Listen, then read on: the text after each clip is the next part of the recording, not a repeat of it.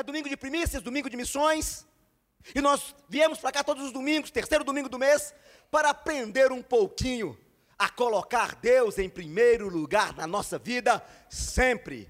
E nunca se esqueça disso. Deus, ele sempre tem que estar em primeiro lugar. Antes de qualquer coisa na sua vida, Deus está colocado, porque Ele é a fonte de todas as coisas, dele veio tudo e tudo voltará para Ele, tudo se resume em Deus, Ele está em primeiro lugar. Tome em suas mãos a palavra do nosso Deus, a Bíblia Sagrada, vai abrir no Evangelho segundo Mateus, capítulo de número 22, e nós vamos ler a partir do versículo de número 34 para termos o conhecimento, para termos sabedoria, termos direção de Deus, para termos a revelação dessa palavra. Sabe de uma coisa? O professor, o ensinador, o nosso mestre, o Espírito de Deus está aqui para nos levar ao pleno conhecimento, para trazer a revelação do coração de Deus para o nosso coração, para nos mostrar o caminho, para nos apontar o norte, a direção que nós devemos andar no conhecimento e na revelação desse Deus. O Senhor está aqui para te dar o conhecimento, para te dar entendimento. Deus está aqui para aperfeiçoar a obra dele na sua vida, para te fazer crescer, para te fortalecer, para te sustentar, para prover graça na sua vida, para que você, através da palavra, do conhecimento dessa palavra, seja abençoado por ele. Então se atenha à palavra, se exponha a ela, abra o coração, clama, peça a Deus e o Senhor vai agir. E diz a Bíblia: agindo Deus, quem impedirá a um Deus todo-poderoso que tem uma determinação sobre a sua vida e o que ele determinou há de acontecer, porque ele é Deus. Evangelho segundo Mateus, capítulo de número 22, a partir do versículo de número 34, diz assim a palavra do nosso Deus. E os fariseus, ouvindo que ele fizera emudecer os saduceus, reuniram-se no mesmo lugar. E um deles, doutor da lei, interrogou para o experimentar, dizendo: Mestre, qual é o grande mandamento da lei? E Jesus lhe disse: amarás o Senhor teu Deus de todo o teu coração e de toda a tua alma e de todo o teu pensamento. Este é o primeiro e grande mandamento. E o segundo, semelhante a este, é: amarás o teu próximo como a ti mesmo. Desses dois mandamentos dependem toda a lei e os profetas. Eterno e bom Pai, é a tua palavra, e nós damos graças a ti por tua palavra. Então, bom Deus, que o teu Espírito Santo venha trazer o conhecimento sobre cada um dos teus filhos.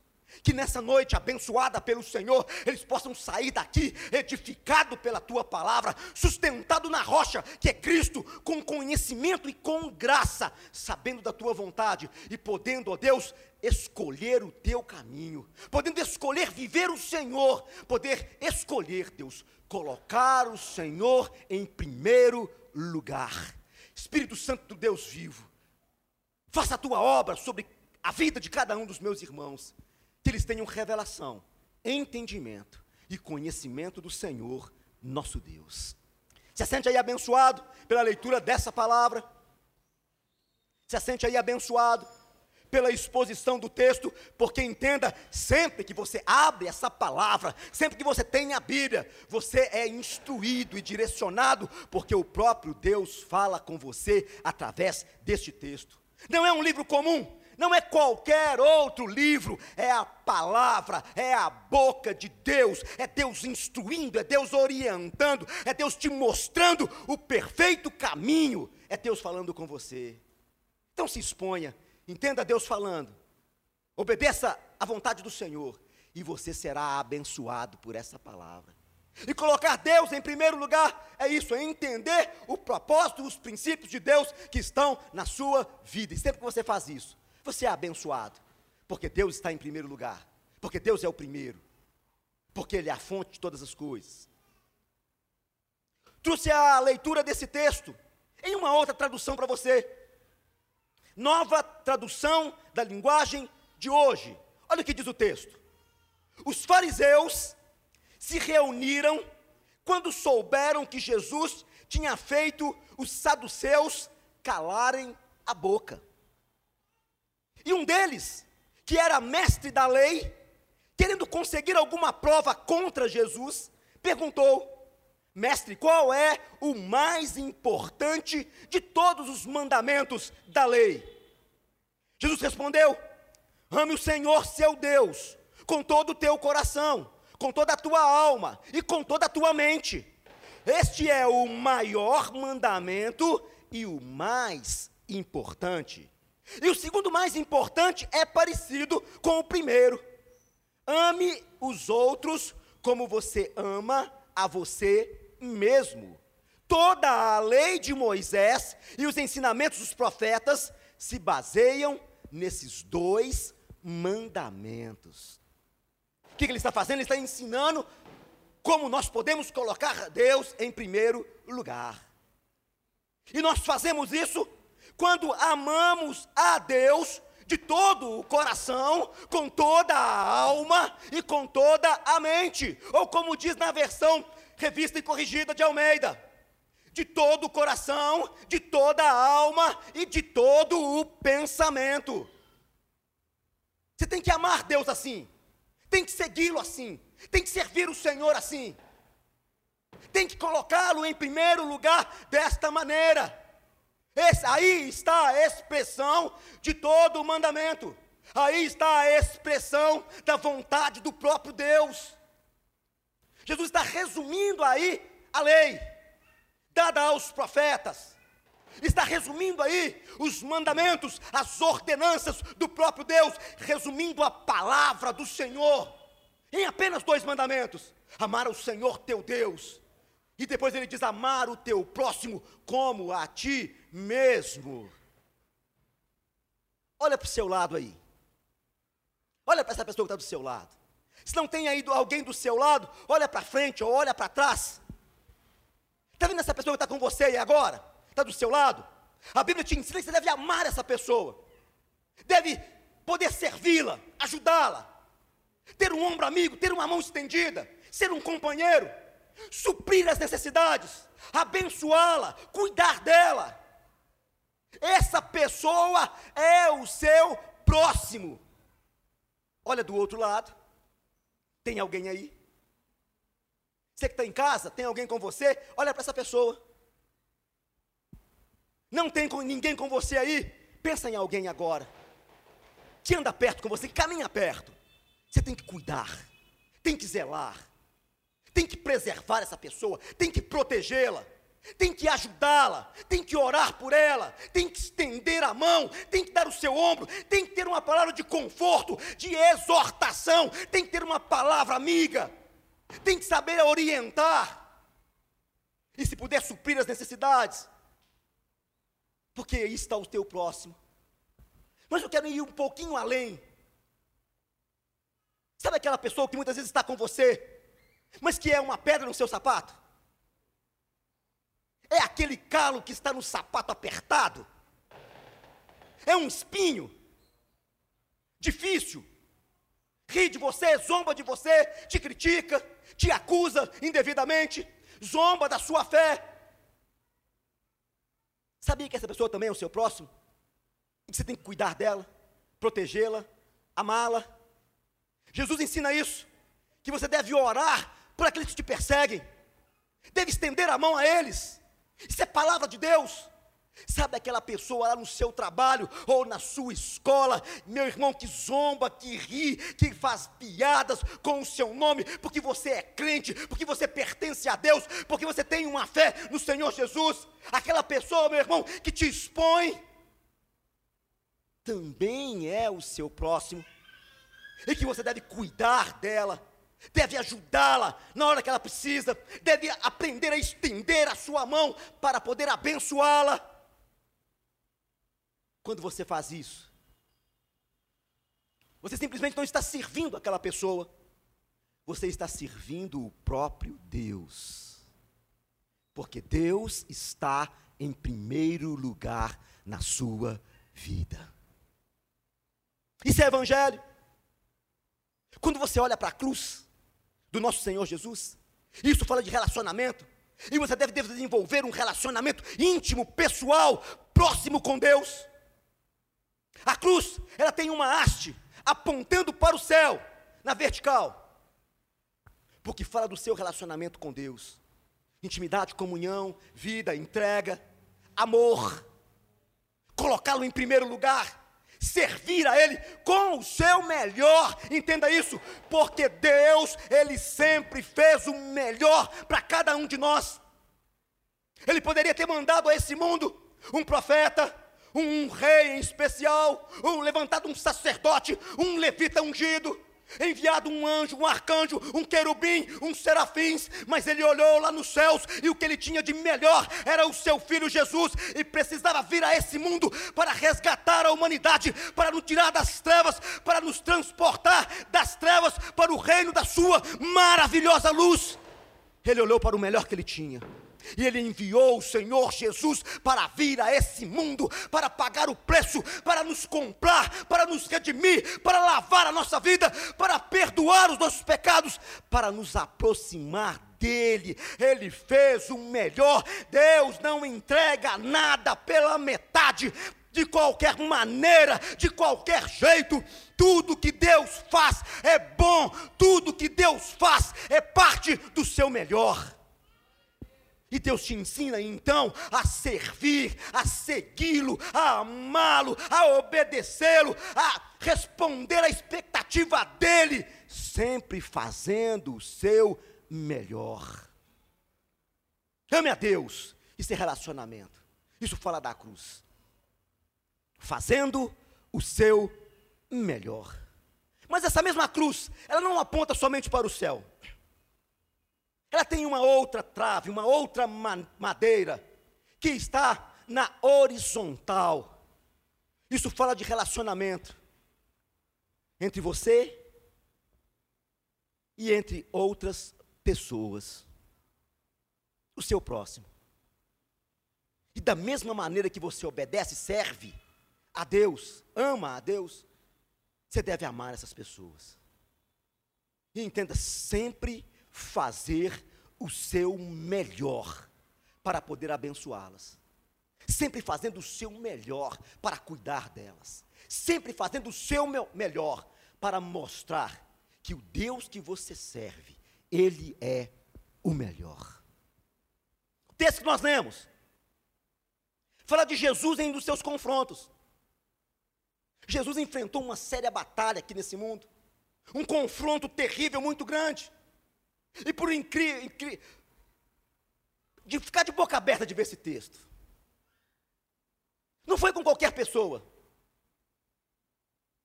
Foi com os religiosos daquele tempo. Foi com aqueles que deveriam conhecer a palavra, conhecer a vontade de Deus, interpretar a lei e a palavra, porque ela aponta para Cristo.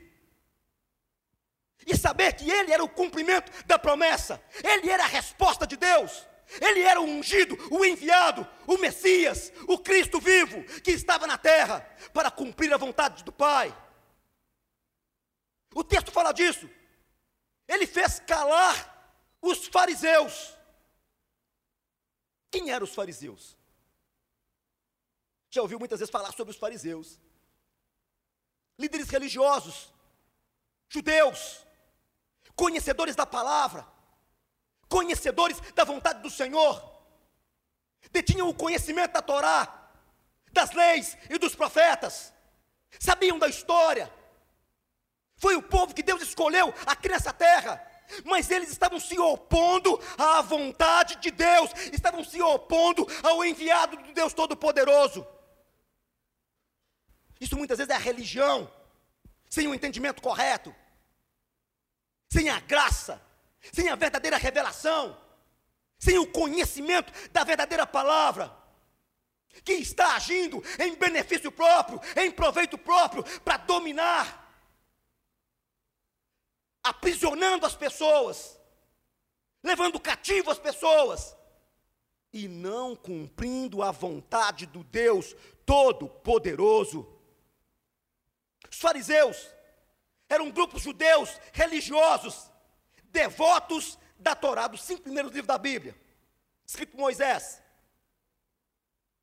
Foram eles que criaram as sinagogas, não o grande templo, mas poderia dizer de uma forma grosseira, as igrejas daquele tempo, que estavam mais próximas do povo do que o templo lá em Jerusalém, onde eles se reuniam para conhecer, para estudar a palavra, para ouvir Deus falando, para aprender essa lei e viver segundo os princípios de Deus. Eles se opunham ao Senhor Jesus porque o invejavam. Eles se opunham a Cristo Jesus porque não foram capazes de receber os seus ensinamentos. Só que o texto fala, na nova tradução da linguagem de hoje, que os saduceus viram que Jesus calou a boca dos fariseus. Eles não tiveram argumentos contra a palavra, eles não tiveram argumentos contra o Senhor Jesus. Então se levanta os saduceus. Quem eram os saduceus? Era um outro grupo religioso. Naquele tempo o povo já estava dividido. Cada um puxava para um lado. Cada um queria agir em benefício próprio, interpretava a palavra, muitas vezes, da forma que lhe convinha, para tirar proveito. Aprenda um princípio nessa noite. Um reino dividido contra ele mesmo não prevalece. E você deve ouvir e entender isso. Se você está dividindo, não vai prevalecer. Se a sua casa está dividida, ela não vai prevalecer. Se a sua família está dividida, ela não prevalecerá. Traga você a união, seja você o ponto de união da sua casa, da sua família, não o ponto de discórdia. Porque um reino dividido não prevalece. A religião daquele tempo estava dividida. E os saduceus, também um grupo religioso formado pelo povo da alta classe, sacerdotal de Jerusalém. Eles rejeitavam a tradição oral. E eles eram opositores dos fariseus. Se levantaram então para argumentar, para falar com o Senhor Jesus. Só que eles não queriam conhecimento, queriam aprender, não. Queriam ser edificados, não queriam. Eles queriam se opor e queriam encontrar argumentos para acusar o Senhor Jesus. Olha o que o texto diz. Os fariseus se reuniram quando souberam que Jesus tinha feito, os saduceus calarem a boca. E um deles, que era mestre, ele era conhecedor, e muito mais do que conhecedor, era um dos que ensinavam a lei, mestre. Ele pergunta ao Senhor Jesus, querendo conseguir alguma prova contra ele. Não era para ter entendimento, revelação, sabedoria, conhecer a vontade de Deus, aprender alguma coisa. Ele queria argumentos para acusar o Senhor Jesus. Ele pergunta: qual é o maior de todos os mandamentos da lei? Jesus respondeu: Amar o Senhor, seu Deus, com todo o coração, com toda a alma e com toda a mente. Quando você entende isso, isso é colocar Jesus, é colocar Deus em primeiro lugar. Quando você entende isso, quando você entende aquilo que o Senhor Jesus falou, você realmente coloca Deus em primeiro lugar na sua vida. Porque muitas vezes Deus não está em primeiro lugar na nossa vida. Qual foi a primeira coisa que você fez hoje, quando acordou? Deu um pulo da cama, disse assim: Ah, eu vou trabalhar. Esqueceu que era domingo? É, tem muita gente que é assim vive na correria, que até no domingo levanta cedo, pensando que está atrasado para o trabalho. Você abriu os olhos, olhou para sua esposa ou para o seu esposo, deu nela um beijo, levantou e foi tomar café. Foi para a feira, para o supermercado. Não, domingo é o dia do lazer. Pulei da cama, fui para o clube. Não, vou lá na esquina jogar um futebol com os meus amigos. Não, domingo é o dia de colocar o chinelo, a bermuda sentar no sofá da sala e assistir televisão. Qual foi a primeira coisa que você fez? Será que você lembrou, ainda deitado, que há um Deus no céu que deu a você uma noite de sono e de descanso? Será que você lembrou que você amanheceu, acordou e está vivo, tem um ar para respirar? olhou pela janela e deu graças a Deus. Deus, hoje tem sol, louvado seja o teu nome, mas se também tivesse chuva, Deus, muito obrigado pela chuva do Senhor que molha a terra, que vai fazer a semente germinar, brotar e nós teremos alimento. Ou você é como aquele ah, Deus, hoje está chovendo. Ah, Deus, hoje tem sol. Ah, Deus, hoje está fazendo frio. Ah, Deus, hoje está calor. Você sabe reclamar, murmurar. E não sabe agradecer a Deus. Será que na hora do almoço, quando você se sentou à mesa, com a família, você agradeceu a Deus porque você teve lá um prato de comida para poder comer? E eu não quero nem saber o que você tinha lá. Pode ser um pouquinho de arroz, de feijão, um ovo frito. Você deu graças a Deus pelo fato de poder comer, de ter um paladar, pela provisão do Senhor. Você agradeceu a Deus. Agora no finalzinho da tarde, poder tomar um banho, se arrumar e com alegria vir à casa do Senhor para poder glorificar o nome dEle? Porque o salmista diz isso: alegrei-me quando me disseram, vamos à casa do Senhor. Você veio para esse lugar, meu irmão, com alegria no coração, com regozijo, com satisfação, por poder ir à casa do Senhor e ouvir a palavra, e se ater à Bíblia e aprender um pouquinho se alegrou por isso?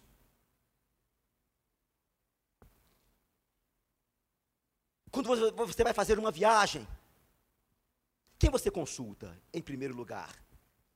Ou você vai lá e compra passagem, separa as coisas e vai embora? Na escolha do seu futuro, em fazer um projeto, quem está em primeiro lugar na sua vida?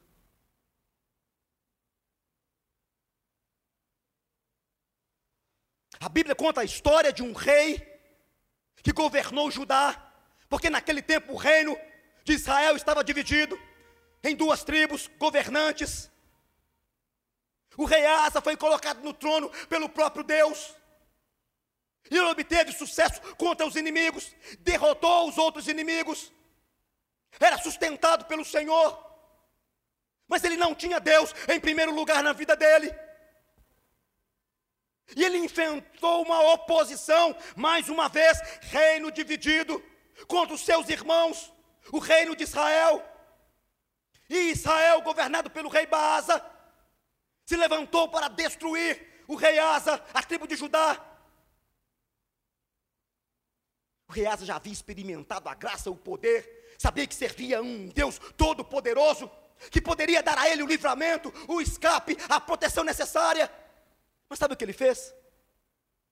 Foi lá no templo. Pegou ouro, prata, que pertencia ao templo. E ele entregou ao rei da Síria, pedindo proteção. E não confiou no Deus Todo-Poderoso. Não confiou no Senhor. Deus não se agradou da atitude dele. Mandou que o profeta, o texto vai dizer um vidente, fosse lá e falasse com ele. Sabe o que ele fez? Não ouviu a voz de Deus, não se arrependeu.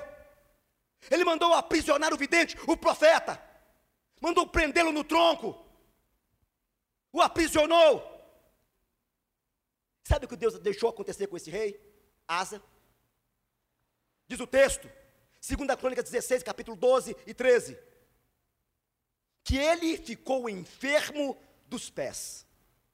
E a enfermidade era gravíssima. O texto fala isso.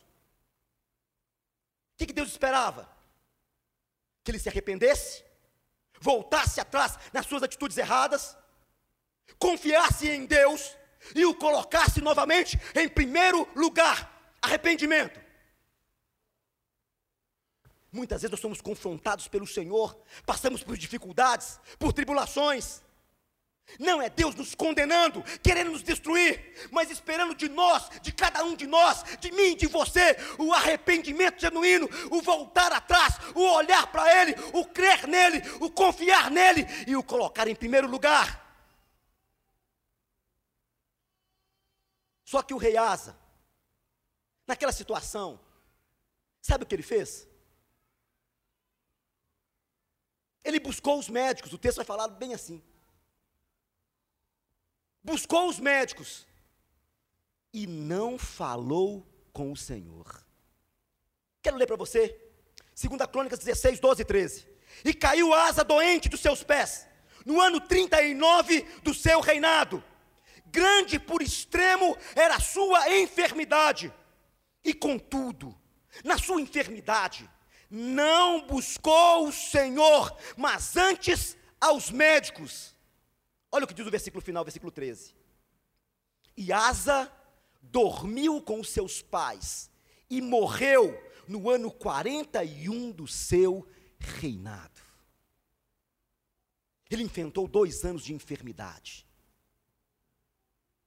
porque ele consultou os médicos.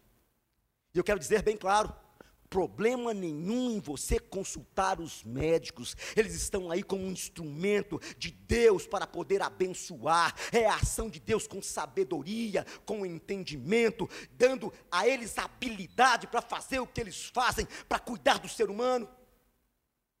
Mas eu quero te perguntar uma coisa, para você que é crente, para você que é cristão, para você que serve a Deus, quando vem aquela dor de barriga, quem que você consulta primeiro?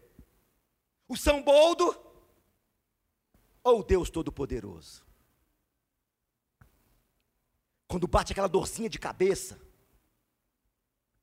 que é aquela pontada, a quem que você pede socorro primeiro? Ao melhoral? Aquele analgésico? Ou você fala com Deus? Quando vem a enfermidade na sua vida, meu irmão e minha irmã, quem é o seu socorro? Ele estava mostrando falta de fé. Deus não estava em primeiro lugar. Mas na sua vida, Deus tem que estar em primeiro lugar. Antes de qualquer coisa, fala com o Senhor. Antes de qualquer coisa, de buscar socorro aqui ou ali, fala com Deus. Fala com Deus. Porque Deus está te ouvindo, esperando a oportunidade de manifestar o poder dEle, de trazer a graça, de abençoar você. Deus está esperando a oportunidade de agir na sua vida. Aprenda a colocar o Senhor em primeiro lugar. Primeiro ponto para você guardar aí. Você deve amar a Deus de todo o coração. Fala de emoções. Deve amar a Deus, sem fanatismo, sem extremismo. Deve amar a Deus, com todo o seu coração. Fala de sentimentos, de desejos, de emoções. Tem que querer estar com Ele, desfrutar da presença dEle alcançar a intimidade, o bom relacionamento com o Senhor.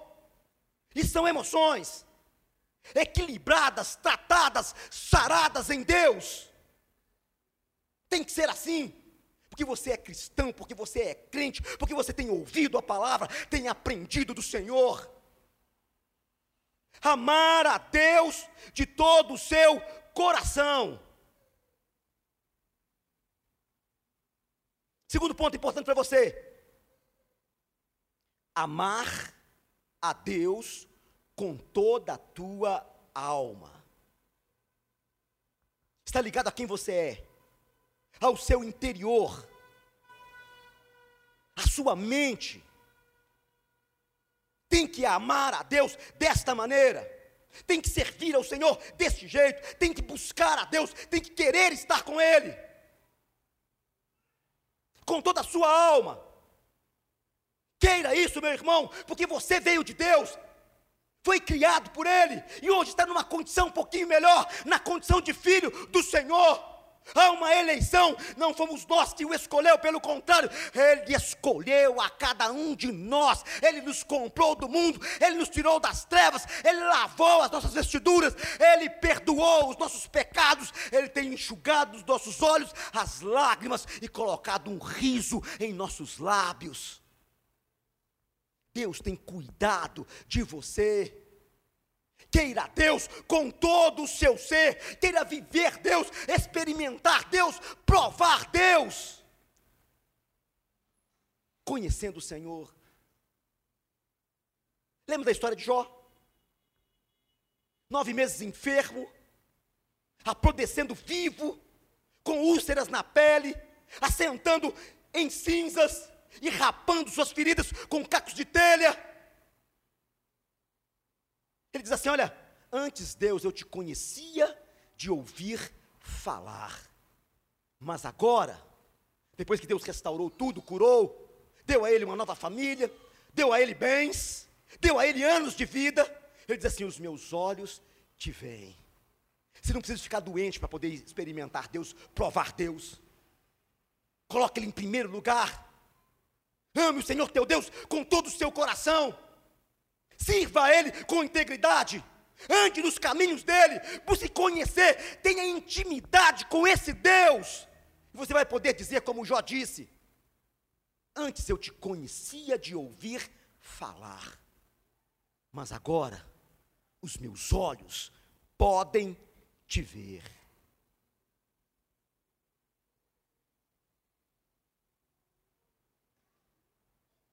Gosto muito de um salmo, salmo de número 42. E eu quero ler para você esse salmo. Ele diz assim: Olha, como a corça anseia por águas correntes, a minha alma anseia por ti, ó Deus. A minha alma tem sede de Deus, do Deus vivo. Quando poderei entrar para apresentar-me a Deus? Minhas lágrimas têm sido o meu alimento de dia e de noite, pois me perguntam o tempo todo: onde está o seu Deus? Quando me lembro dessas coisas, choro angustiado, pois eu costumava ir com a multidão, conduzindo a procissão à casa de Deus, com cantos de alegria e de ação de graças, entre a multidão que festejava. Porque você está assim, tão triste, ó minha alma? Porque está assim tão perturbada dentro de mim? Ponha a sua esperança em Deus, pois ainda o louvarei. Ele é o meu Salvador e o meu Deus. A minha alma está profundamente triste, por isso, de ti me lembro, desde a terra do Jordão, das alturas do Hermon, desde o monte Mizar, um abismo chama outro abismo ao rugir das tuas cachoeiras, todas as tuas ondas e vagalhões se abateram sobre mim. Conceda-me, ó Senhor, o seu fiel amor de dia, de noite esteja comigo a sua canção. E a minha oração ao, é a minha oração ao Deus que me dá vida. Direi a Deus, minha rocha, por que te esqueceste de mim? Porque devo sair vagueando e planteando, oprimido pelo inimigo. Até os meus ossos sofrem agonia mortal quando os meus adversários zombam de mim, perguntando-me o tempo todo: onde está o seu Deus? Por que você está tão triste, ó minha alma? Por que está assim tão perturbada dentro de mim? Ponha a sua esperança em Deus, pois ainda o louvarei. Ele é o meu Salvador e o meu Deus. Se você estudar um pouquinho mais sobre esse texto, sobre esse salmo, vai aprender que o Salmo 42 e 43, se você ler o 43, ele termina igualzinho assim. Era um salmo só que foi dividido. Muitos estudiosos vão discutir quem escreveu, porque não é claro quem compôs esses salmos.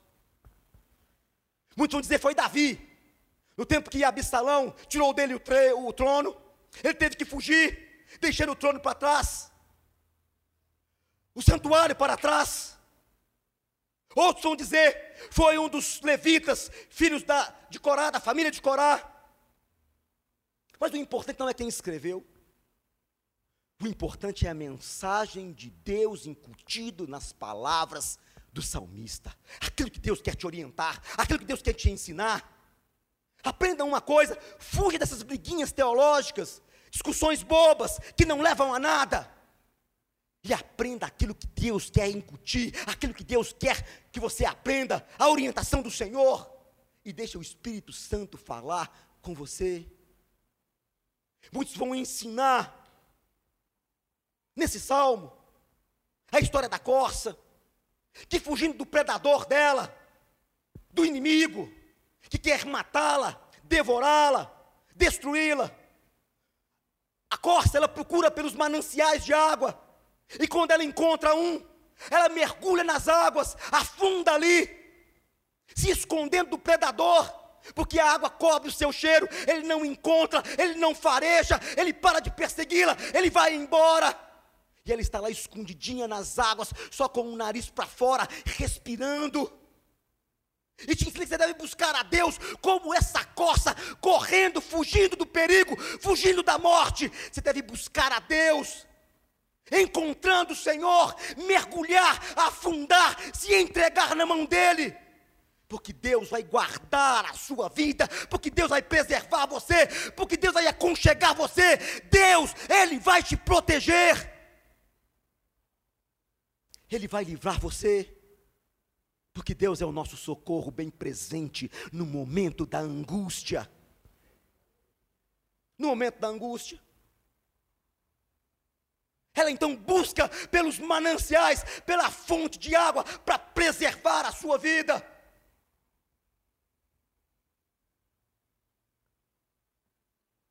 Quem é que já teve sede? Mas uma sede daquelas bravas da boca secar, da língua colar no céu da boca, da garganta apertar. Tem uns exames malucos aí que você tem que ficar 5, 6 horas sem beber água. Quem já fez um exame assim? Parece que a sede dobra. Porque você não pode beber água. Deve buscar a Deus, como busca água nesse momento de sede para matar a sede, para saciar a sua vontade de beber água. Corre atrás, clama atrás, porque é uma necessidade básica do ser humano.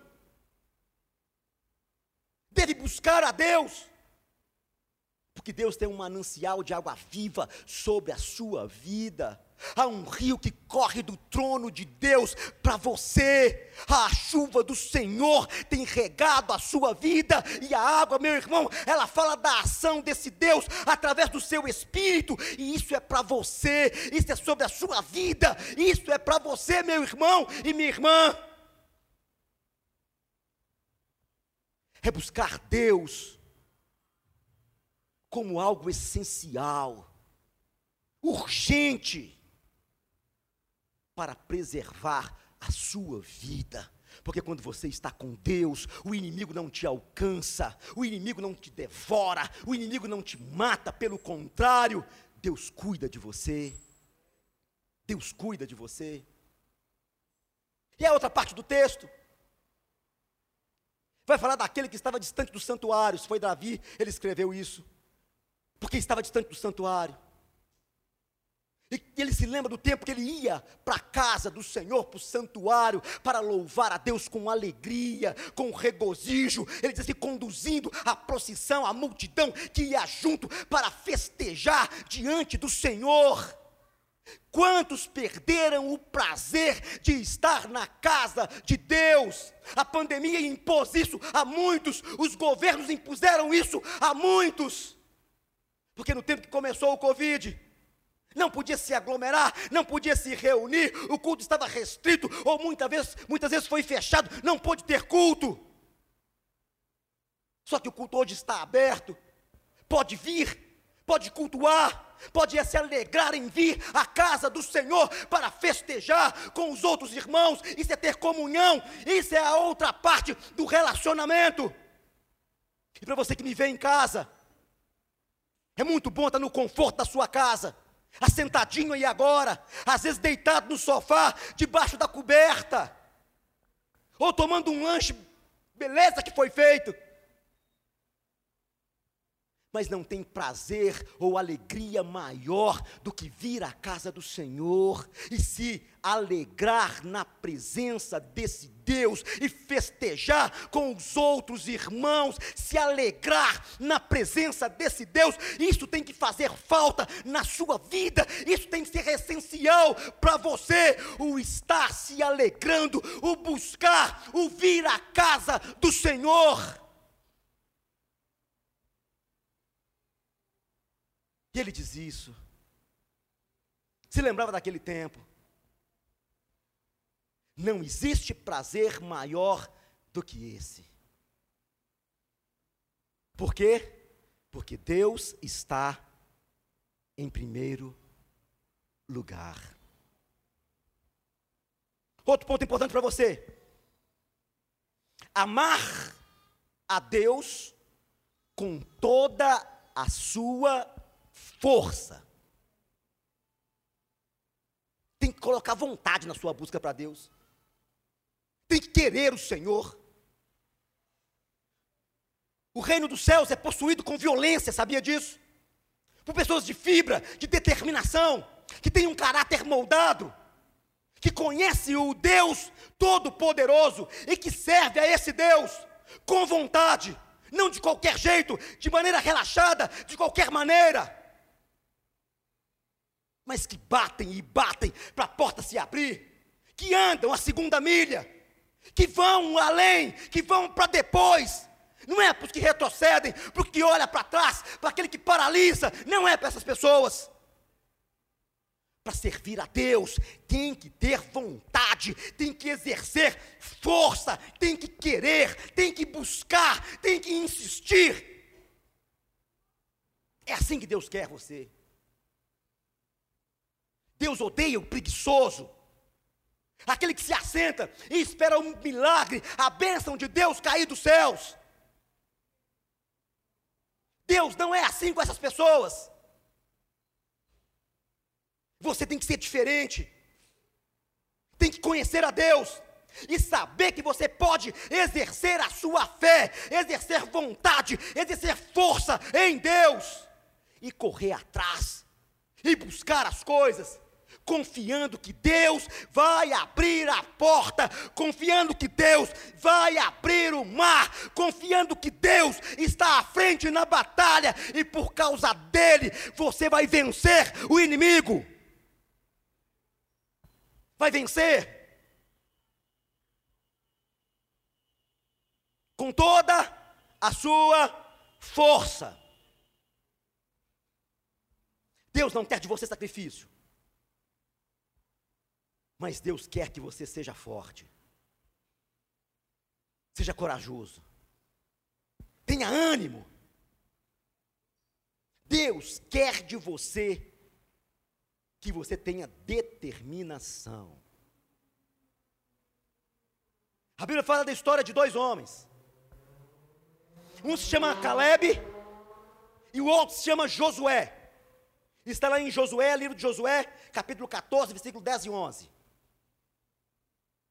que eles estavam com o povo de Israel, Quando da primeira vez eles tiveram a oportunidade de entrar na terra da promessa, na terra que Deus disse: essa terra mana leite e mel, essa terra é abençoada, essa terra foi preparada para vocês, é promessa, é promessa minha para vocês, meu povo, por causa de Abraão, por causa de Isaac, por causa de Jacó, essa terra é abençoada, eu guardei e preservei essa terra para vocês. E Deus disse: Vai, possua a terra. Eles foram espiar a terra. Um líder de cada, cada, cada tribo se levantou para espiar a terra. E eles viram o quão a terra era abençoada, o quão aquela terra era próspera, que ela realmente manava leite e manava mel. Só que também olharam para os moradores da terra. E eles eram gigantes. Mas a história conta que, que, que aquele povo, eles foram tirados do Egito com mão forte pelo Deus Todo-Poderoso. Eles viram as pragas que Deus mandou lá no Egito e que destruíram todo o Egito. Aquele povo viu o mar vermelho se abrir e eles passarem no meio do mar a pé seco livramento de Deus.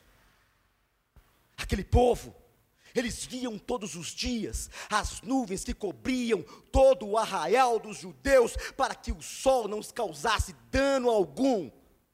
À noite eles viam a coluna de fogo que guiava, que aquecia, que iluminava o caminho. Era a presença, era o poder, era a graça de Deus operando em meio àquele povo. Todos os dias pela manhã, eles poderiam colher o maná a comida que os alimentou durante 40 anos. E não era qualquer comida. Tinha tudo que eles precisavam naquela sementinha que caía dos céus. Tinha tudo ali, todos os nutrientes que eles precisavam estava ali, tudo que eles precisavam para se manter com saúde em uma jornada pelo deserto estava ali. Se faltasse água, era só falar com a rocha que os acompanhava. Coríntios vai falar isso. E tinha água, água tirada da rocha. Se queriam carne, Deus enviaria a carne. Lá no meio do deserto, eles viram sinais, prodígios e maravilhas, mas na hora de confiar em Deus, na hora de acreditar na promessa, na hora de entrar na terra prometida, eles olharam para os gigantes. Muitas vezes somos assim. Esquecemos de Deus e estamos olhando para os gigantes. Às vezes tem um gigante de enfermidade na sua vida. Às vezes tem um gigante na sua vida financeira. Às vezes, meu irmão e minha irmã tem um gigante nas questões familiares se levantando contra você, e que você tem que enfrentá-los. Às vezes, na sua vida sexual tem lá um gigante. Aprenda uma coisa: o Deus que você serve, ele te dá poder para vencer os gigantes, Ele te dá poder para prevalecer, Ele te dá poder contra o inimigo, Ele te dá poder para você entrar na terra da promessa, para desfrutar da graça, do amor e da bondade dEle. Não retroceda, não volte atrás, ouça Deus, obedeça a Deus, porque a vitória para você é certa, o coloque em primeiro lugar. Mas muitas vezes nós somos como meninos birrentos que ouvimos Deus falar, ouvimos a orientação de Deus, mas não queremos obedecer, queremos colocar Deus contra a parede, para Ele fazer a nossa vontade, o nosso querer, do nosso jeito, da nossa maneira, e esquecemos que Deus é quem é o Senhor. Deus os mandou entrar e possuir a terra.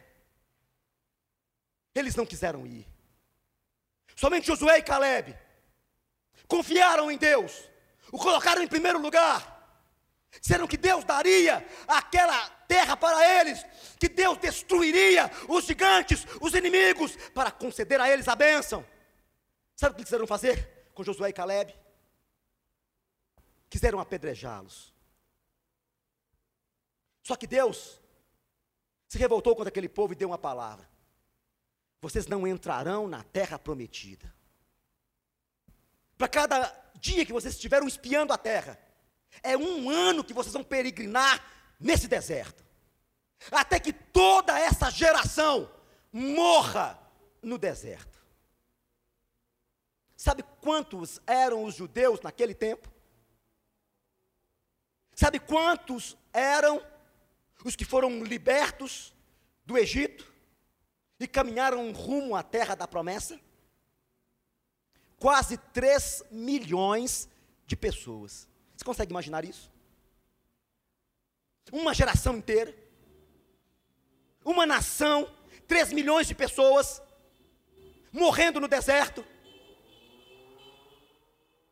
Depois que ouviram a vontade de Deus, a voz do Senhor falando, eles disseram assim: não, nós vamos entrar na terra da promessa. Só que Deus falou: não vão. Eles foram.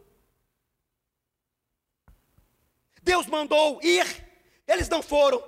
Deus mandou não ir, eles foram. Muitas vezes somos assim, ouvimos a palavra de Deus, Deus nos manda perdoar e nós não perdoamos, Deus nos orienta, nós não ouvimos a voz de Deus, Deus fala assim, nós não queremos fazer como Deus falou, fazemos de outra maneira, e muitas vezes não dá certo, nós murmuramos e reclamamos contra Deus, contra Deus, aquela nação inteirinha, de 20 anos para cima, morreram em 40 anos peregrinando no deserto. Menos duas pessoas: Caleb e Josué. E olha o que Caleb disse, Josué 14, 10, 11. E agora eis que o Senhor me conservou em vida, como disse há 45 anos passados, desde que o Senhor falou essa palavra a Moisés, andando Israel ainda no deserto. E agora eis que hoje eu tenho 85 anos. Há 45 anos atrás ele estava na porta de entrada da terra, da terra da promessa. E ele teve que voltar atrás, retroceder com a nação. Ele tinha 40 anos. Tinha vigor físico, tinha força de Deus na vida dele. Só que ele não pôde entrar, porque Israel retrocedeu. Mas depois de 45 anos, já não tinha mais 40, já estava com 85 anos de idade.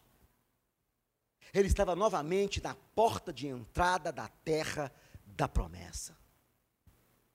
Há 45 anos atrás, ele colocou Deus em primeiro lugar. Ele teve fé, ele confiou, ele acreditou na promessa, ele acreditou na palavra, ele quis entrar, porque a confiança dele não estava no exército poderoso, não estava nas armas, a confiança estava no Senhor.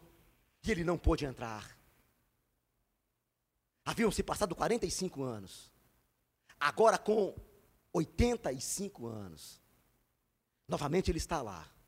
E olha o que ele diz: Ainda hoje estou tão forte como no dia em que Moisés me enviou. Qual era a minha força então? Tal é agora a minha força, tanto para guerrear como para sair e entrar. Sabe o que nos ensina isso? Eu não sei a sua idade. Isso também não importa. Se você está com 20, 30, 40, ou se já chegou em 50, em 60, em 70, está com os 80, a vida não acabou. Deus continua tendo poder. Deus continua cumprindo a sua palavra. Deus ainda tem promessa. Deus ainda tem poder para restaurar a sua força. Deus tem poder para conceder você. Não desista dos seus sonhos, não desista do seu chamado, não deixe de acreditar, não deixe de confiar. Continue colocando Deus em primeiro lugar, porque Deus vai te levar além. Deus vai te abençoar e você vai provar a graça dele. A graça dele vai provar a graça do Senhor. E ele entrou e possuiu a terra. E a parte de terra que cabia a ele, ele herdou e possuiu, e ele viveu na terra da promessa. Porque Deus estava em primeiro lugar. Com todo o coração, com toda a sua mente, com todo o seu entendimento e alma, com toda a sua força.